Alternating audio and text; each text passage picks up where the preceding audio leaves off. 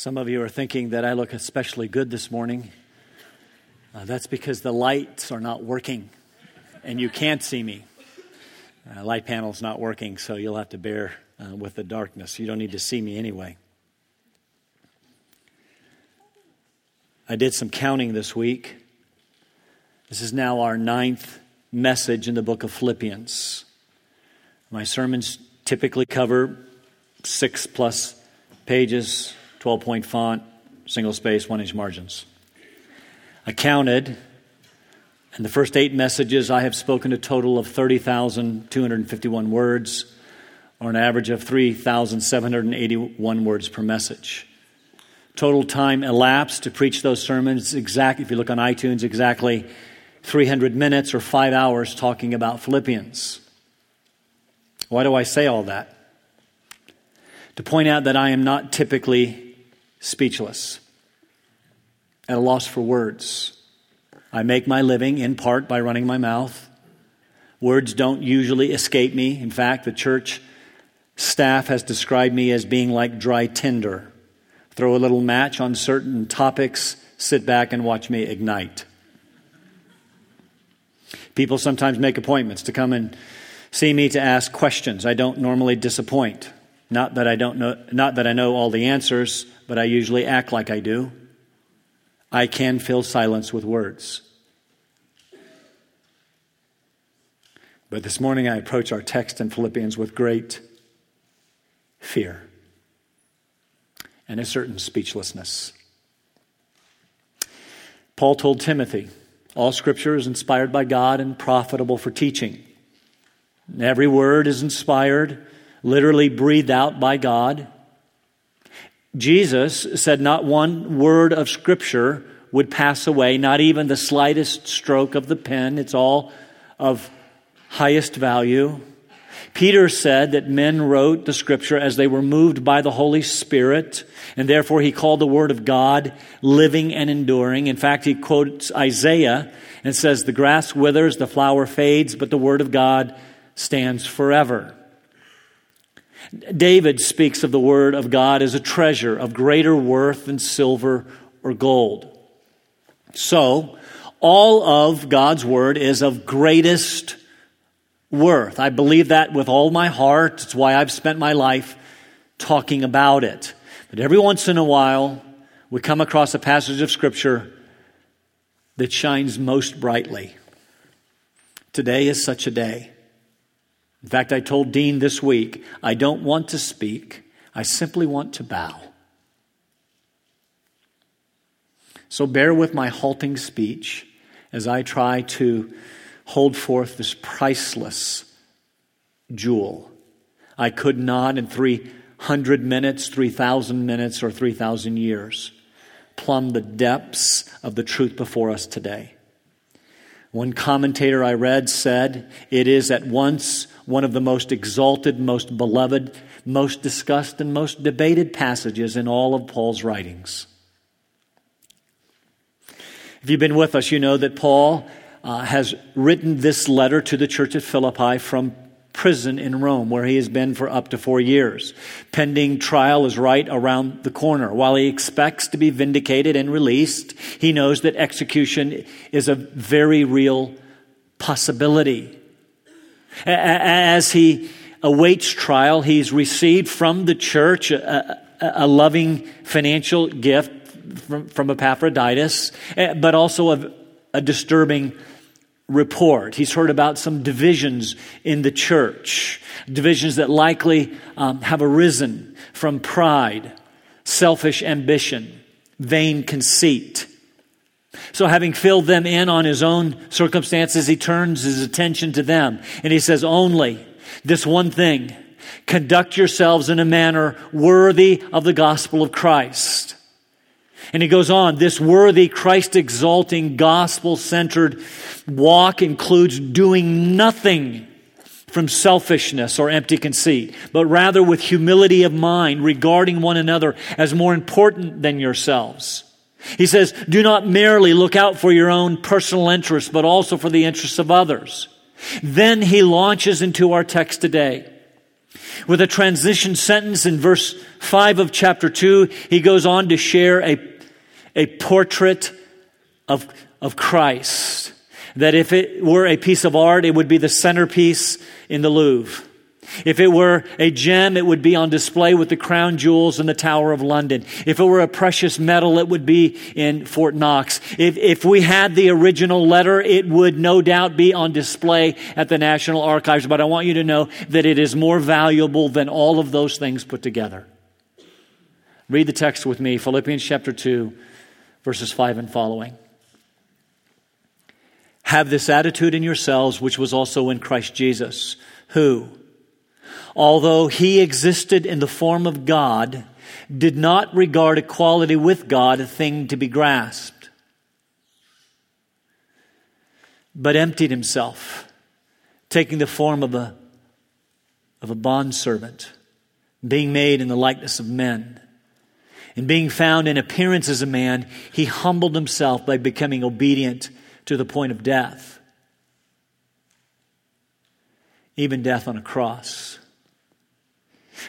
For this reason also, God highly exalted him and bestowed on him the name which is above every name, so that at the name of Jesus every knee will bow of those who are in heaven and on earth and under the earth, and that every tongue will confess that Jesus Christ is Lord, to the glory of God the Father.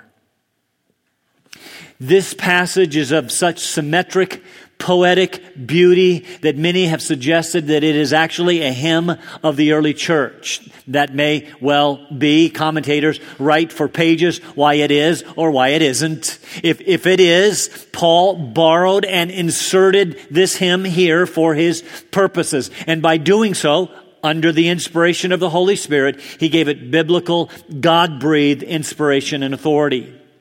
If it is an original piece of literature composed by Paul himself, it is one of his finest works.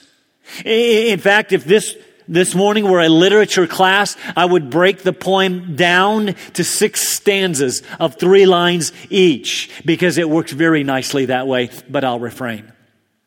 Regardless of its original authorship, it fit Paul's purposes and has inspired the church in its highest view of Christ for centuries. Text is actually divided in two sentences. The first in verses 6 to 8 and the second in verses 9 to 11. Now, as we jump into the text, we must keep before us Paul's purpose.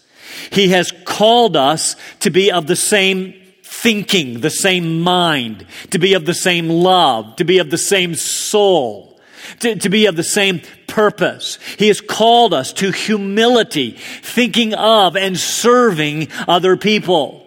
Then, then he now then moves to the greatest example of all time and all space, and in doing so gives us a picture of Christ that surpasses the highest heights. It is the most beautiful Christology in the entire New Testament. Again, verse 5 serves as a transition have this attitude. The, the, the, one that I just told you about, I want you to have that thinking in yourselves, which was also in Christ Jesus. Now, you need to understand that this is what is called an elliptical sentence. That is, um, uh, to make sense of it, we have to supply some words. Because the second part of that that sentence has no verb in it. So we have to supply it. Uh, it literally reads, have this thinking, that's the literal word, because he's calling them to right thinking, have this thinking in yourselves, which also in Christ Jesus. And depending on what verbs or words you supply can change the meaning. The translation that I read that's on the screen is one way to translate it and is probably the way that most of your translations have it. Another equally valid way, I will acknowledge, is found in the ESV, um, uh, uh, which I know many of you carry, and also the RSV. Have this mind in yourselves, which is yours. There's the supplied words, which is yours in Christ Jesus. Don't want to get technical. Too late. I already did. But the first, first way to translate this, first, first on the screen there, says, have this thinking in yourselves that you have also seen in the thinking of Jesus. That, that's the first way. The second says, have this thinking uh, in yourselves, which is your way to think in Christ Jesus. Since you're in Jesus, this is the way you ought to think. Now, both of those translations then go on to give the example of Jesus. This was his humble thinking that resulted in his humble actions in verses 6 to 8. Having studied this all week, uh, I strongly prefer the NAS rendering. The, the, the first one on the screen. The point being, I want you to have this thinking in you that was the same kind of thinking that Jesus had. Regardless, we arrive at the same conclusion. Jesus serves as the greatest example of humility of mind. So have this thinking of Jesus which produced a certain action. The highest, the highest high point, the most exalted high point of all eternity came as a result of Jesus thinking this way. Here, here's the outline of the text. Jesus humiliating condescension in verses 6 to 8, and Jesus glorifying exaltation. Now remember, this hymn is being cited because of the example of Christ. I want you to be humble, following the example of our Lord. But as he gives this example, we have a beautifully exalted Christology. So I want you to know this morning, as we get ready to jump into this, with this call to humility as a backdrop, we are going to revel, we're going to be amazed at the person and work of Christ. In fact, some have called this a divine parabola.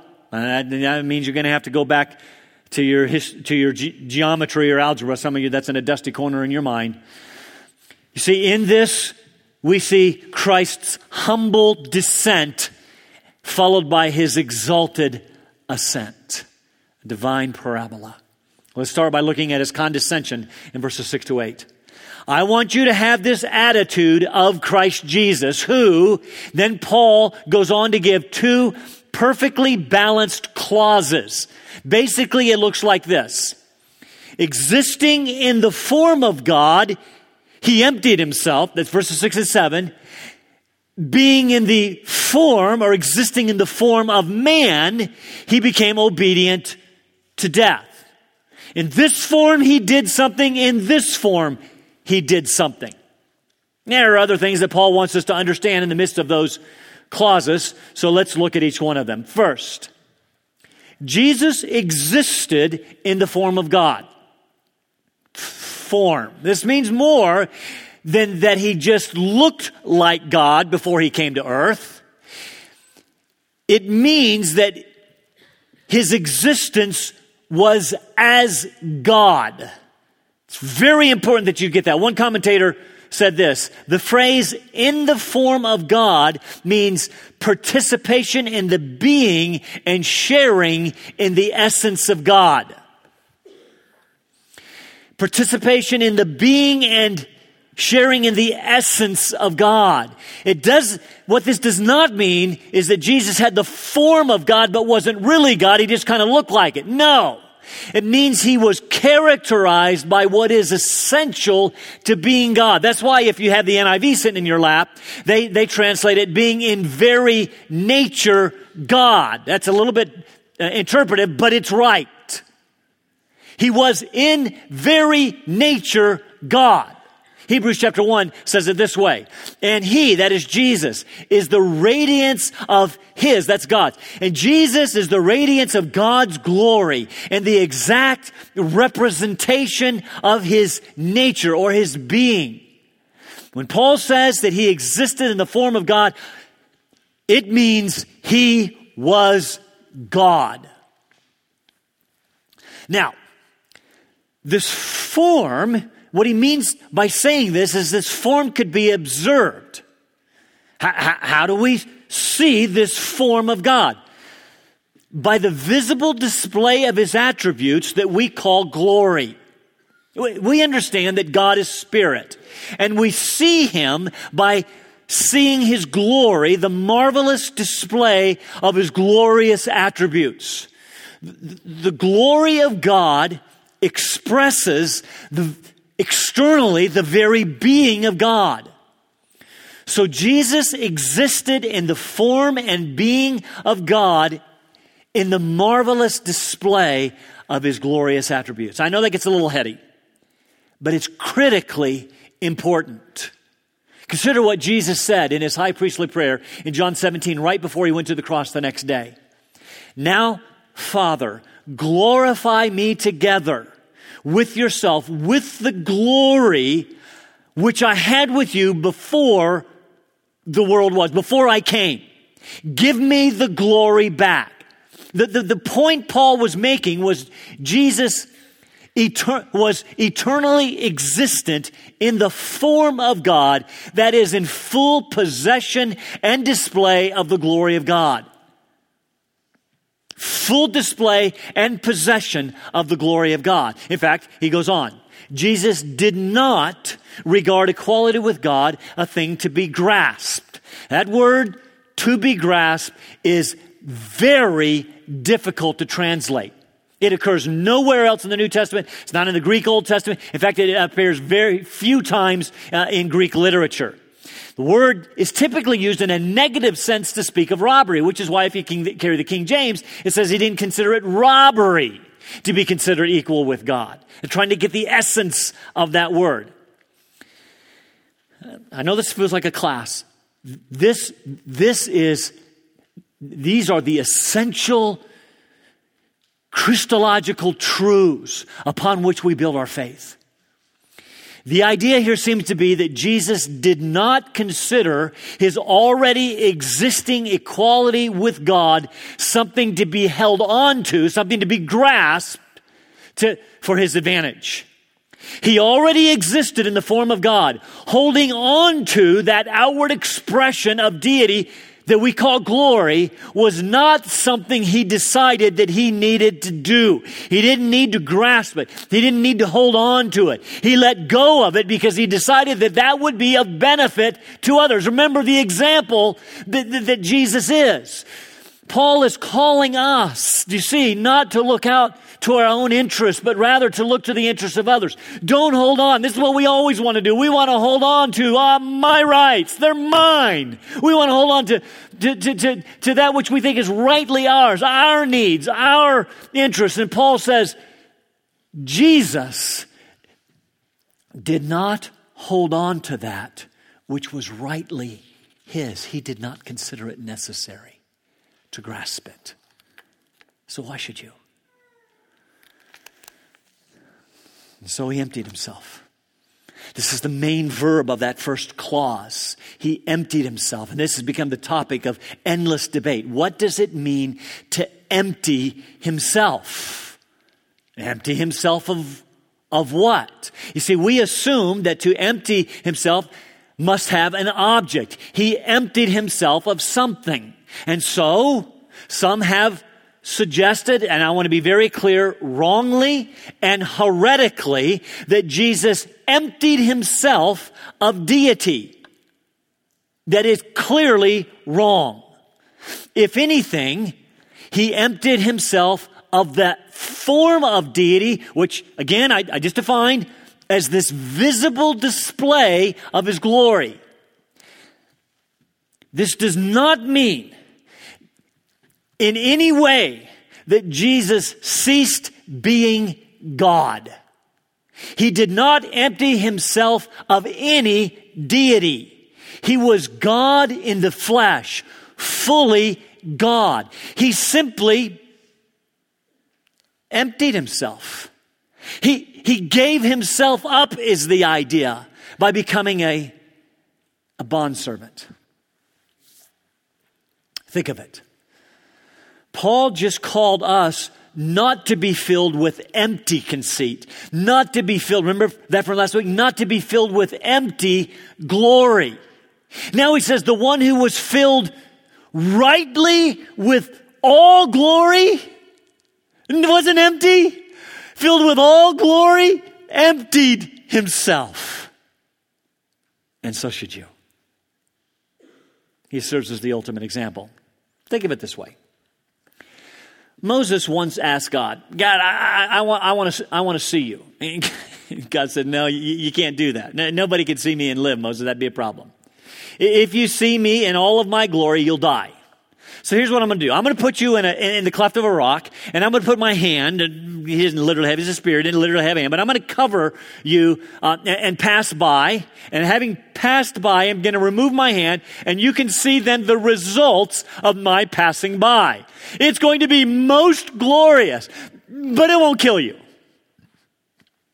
So also, Jesus, by wrapping himself in human flesh, emptied himself of the beautiful and magnificent display of his glory, lest it kill sinful people, starting with Joseph and Mary and a few shepherds. If Jesus would have come in all of his glory, Joseph, Mary, shepherds, dead.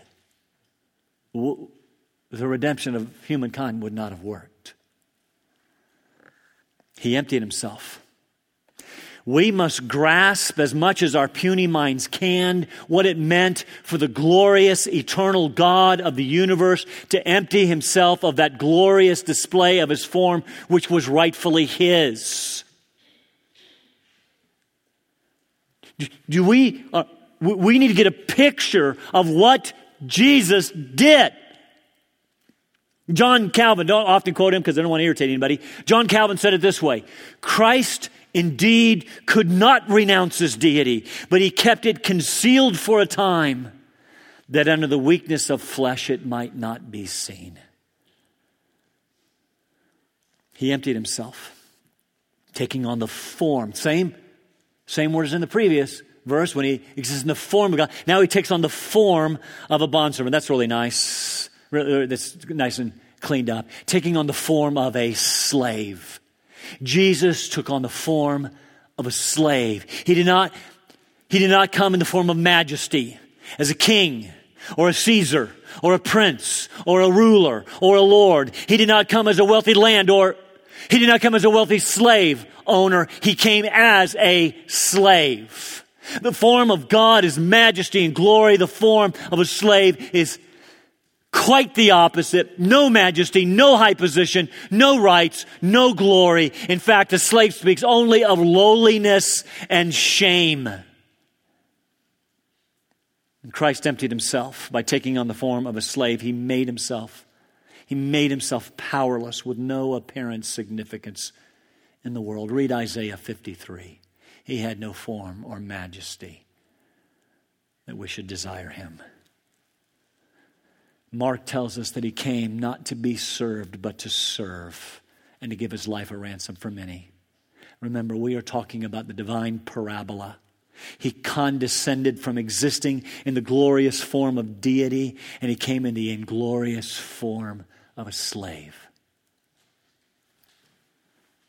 He was made in the likeness of men. Another difficult word people fight about. The word likeness, you see, speaks of common experience or uh, similarity in appearance. That word has caused problems for people, but you need to understand that I believe the word was specially chosen to allow for some ambiguity and majesty and mystery. You see, we have to avoid two extremes here. First, when it says that he had the likeness of man, he was he was not like man in every way. That is, he did not have sinful flesh. Something else is a little different from you and me. He was always obedient, meaning he never sinned. The scripture is very clear about that. Not only that, in his humanity, he retained his full deity. So that, this is the way that I say it, he possessed all of the attributes necessary for humanity, necessary to be a man, but he did not possess all of the attributes common to humanity. He wasn't like you fully because he had no sin. The second extreme, though, that we need to avoid is we must not say that he was like a man, but not a man. That is, that he only had some mask of humanity that, that, that, that, that covered his that, that covered his deity. No, he was not only fully God, he was fully man. 100%. All of the attributes necessary to be a man. John 1 1. In the beginning was the Word, the Word was with God, and the Word was God. Then in verse 14, he writes, And the Word became flesh. He put on flesh and dwelt among us, and we saw his glory. What glory? The glory of grace and, and truth. Yes, he, he emptied himself of the glorious display of his attributes, but we still saw some glory. It's called grace and truth. And, and by the way, a little later on in his life at the Mount of Transfiguration in Matthew chapter 17, we read a story about how Jesus took Peter and James and John up to the top of the mountain, and Moses and Elijah appeared to him. And we read that Jesus' face shone like the sun, and his, and his clothes became white as light.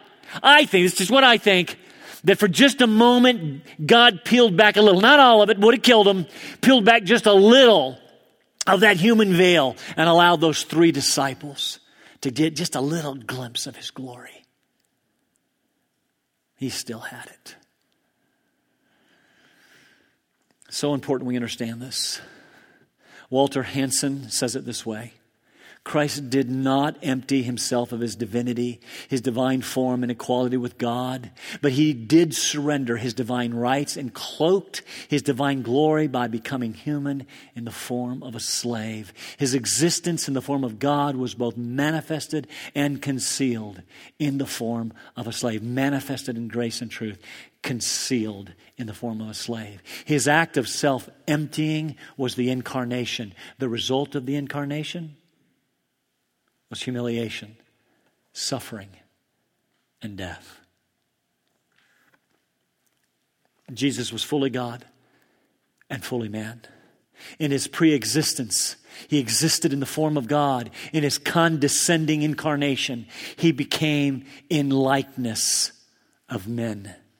Brings us to the second clause uh, uh, uh of our first. And being found in appearance as a man, meaning being found. There was empirical evidence. There was flesh. He ate, he drank, he slept. There was empirical evidence that he was fully human. Being found in appearance as a man, he humbled himself. Notice, he did it himself. He voluntarily came in human flesh, humbling, humbling himself, and he voluntarily gave up his human flesh. No one could take his life from him. In an ultimate act of humility, thinking of others and what others need. Uh, uh, others is more important than himself. He humbled himself to the point of death. The form of God is glory. The form of a slave is obedient death. He became obedient to the point of death. To whom was he obedient? The Father.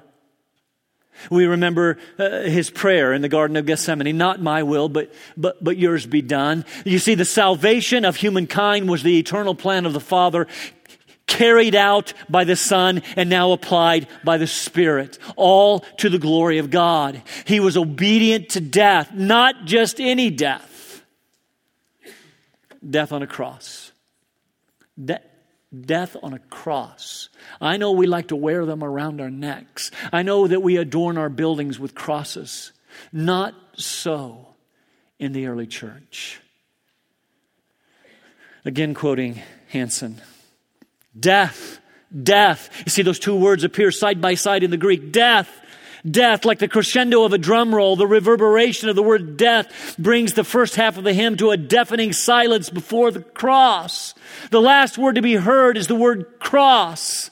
Death on a cross was not a heroic death, a noble death, but a shameful death, a disgraceful death. The cross displayed the lowest depths of human depravity and cruelty. It exhibited the most brutal form of sadistic torture and execution ever invented by malicious human minds. Roman law reserved the cross for the worst criminals and the most violent insurrectionists. A Roman citizen would never be executed by crucifixion.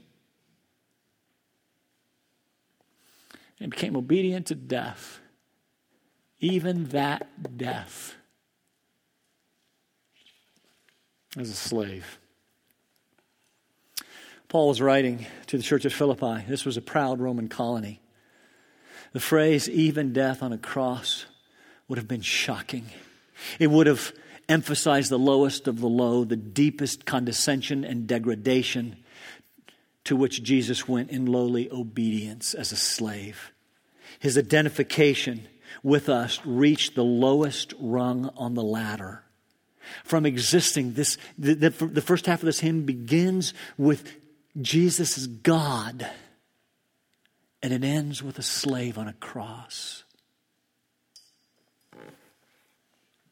Condescension, condescension was abject and complete. First point does not lift our eyes to heaven to see the wonders of creation. It doesn't even lift our hearts to the miracle of redemption, which Paul normally writes of when he speaks of the cross. It takes us down to the deepest, darkest hellhole in human history to see the horrific torture, unspeakable abuse, and bloody execution of a slave on a cross. Fortunately, the hymn does not end there. We arrive at the glorious exaltation of Jesus in verses 9 to 11. And as low as the condescension, condescension was, his exaltation was even higher. Paul says, for this reason also, literally, therefore also. He runs two conjunctions together to magnify what one called the great reversal. The great reversal of this degrading condescension. Jesus was the actor. In, in, the first point, he emptied himself. He took on the form of a servant. He humbled himself. He became obedient to death. Now, in this second point, God takes over and Jesus becomes the object. Highly, he highly exalted Christ and gave Christ the name. Typically, when we think of the cross, we think of what the cross did for us, and that's fine. But this hymn focuses on what it did for Christ. Therefore, also, God highly exalted him. The word highly exalted is a superlative, super exalted. The, the word is literally hyper exalted, exalted to the highest possible degree. This causes some people some problems. You, you, you, mean as a result of Christ's obedience, God exalted Jesus as, as kind of a reward, maybe gave him something he didn't previously have? No, you, you, you, can't get away from the, the idea of reward. God exalted him as a result of his obedience to death and restored to him the glory that was due him, that he had with him before he came, and bestowed on him a name which rightly magnifies his obedience. It's not that he was uh, not previously exalted to this degree. It's not that this act of obedience earned him more than he already had. We're talking about God. But we must understand the condescension of the incarnation and the obedience that Christ showed. In this act of dying on a cross, he was subsequently super exalted in a way like no other before all of creation. The glorious display of his attributes beginning at the cross and extending on into eternity. His super exaltation is forevermore. So God highly exalted him and bestowed on him the name. And, and, and the hymn now begins a very purposeful and suspenseful progression. God gave him the name. And, and, and Paul builds on the name through a couple of verses before we finally find out what the name is. At first glance, it, it could be the name Jesus. It's not. He gave Jesus the name. What do we know about this name? First, it is a name above every name. It is, it is above in value and rank. It is above in glory, in splendor, splendor, in priority and supremacy. No other name comes close to this name. In fact, at this name given by God to Jesus, every knee will bow. At this name, given by God to Jesus, every knee will bow. We have to, you have to know that this is a direct quote of Isaiah 45. We have to look at that because by quoting Isaiah 45 and applying it to Jesus, Paul is making some very clear and some very startling claims. Look at Isaiah 45. Turn to me, God says, and be saved, all the ends of the earth, for I am God, and there is no other.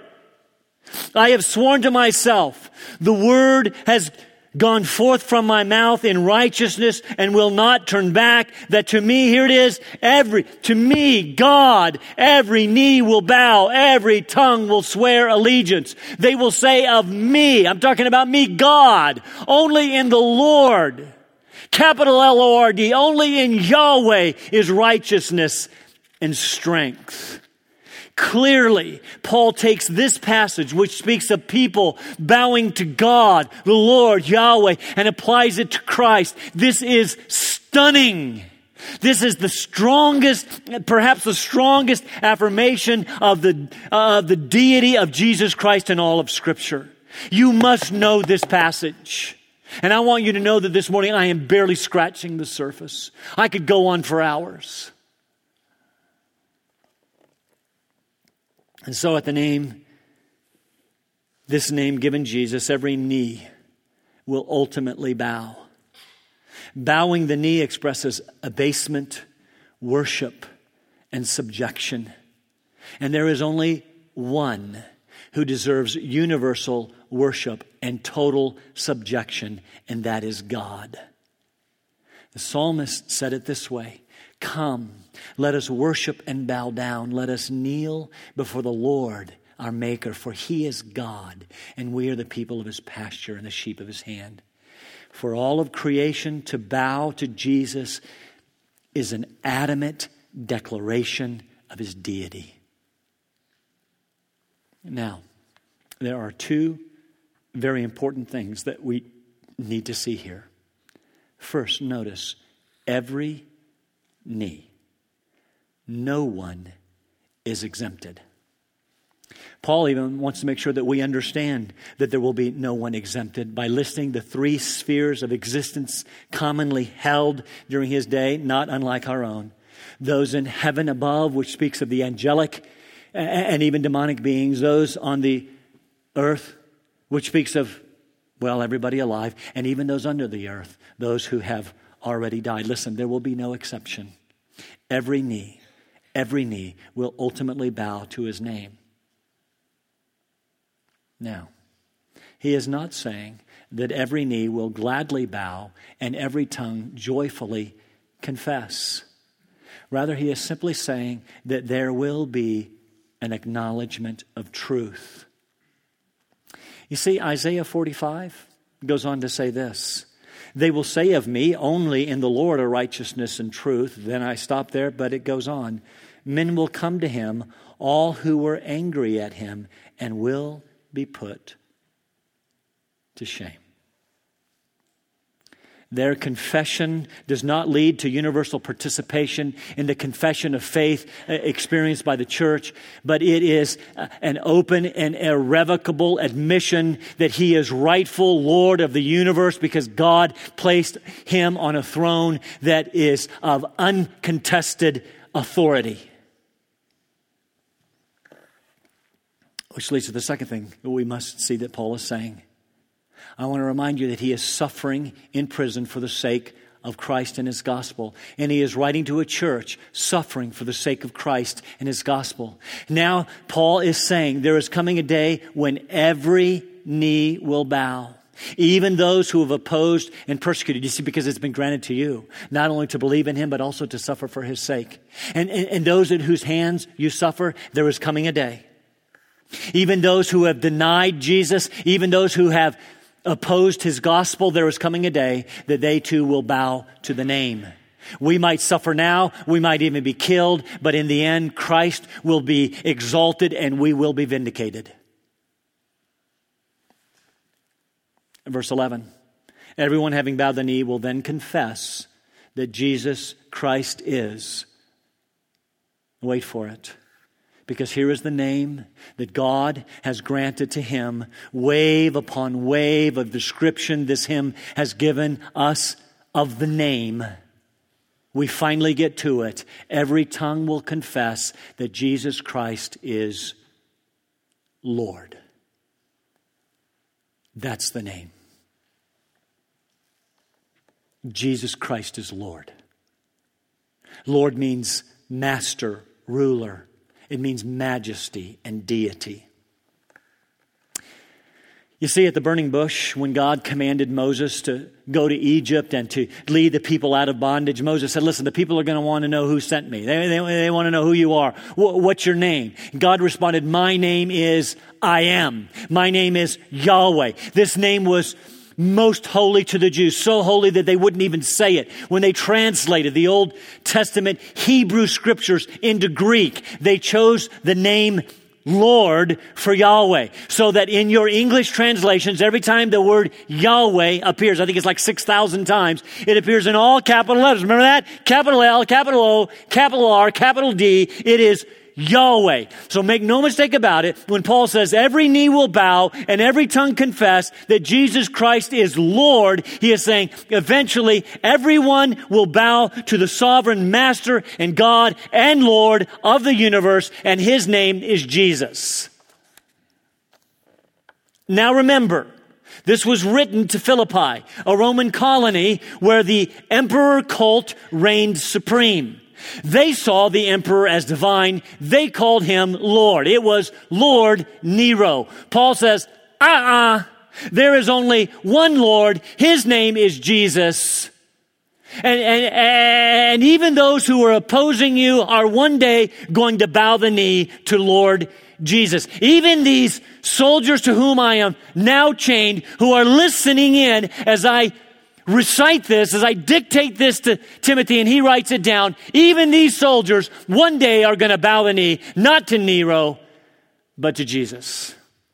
There is one Lord, and his name is Jesus Christ.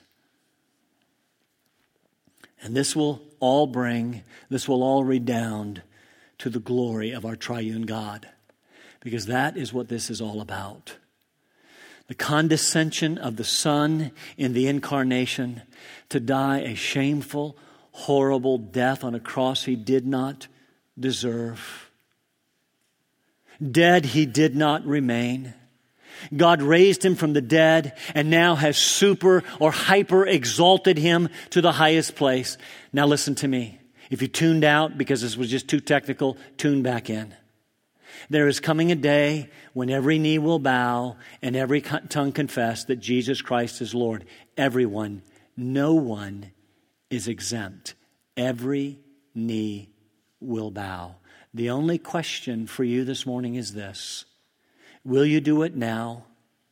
Willingly in worship as a follower of Christ? Or will you bow then, unwillingly before the throne of God right before he casts you from his presence because you chose not to believe. You can bow now, or you will bow then. Make no, no mistake about it. You will bow.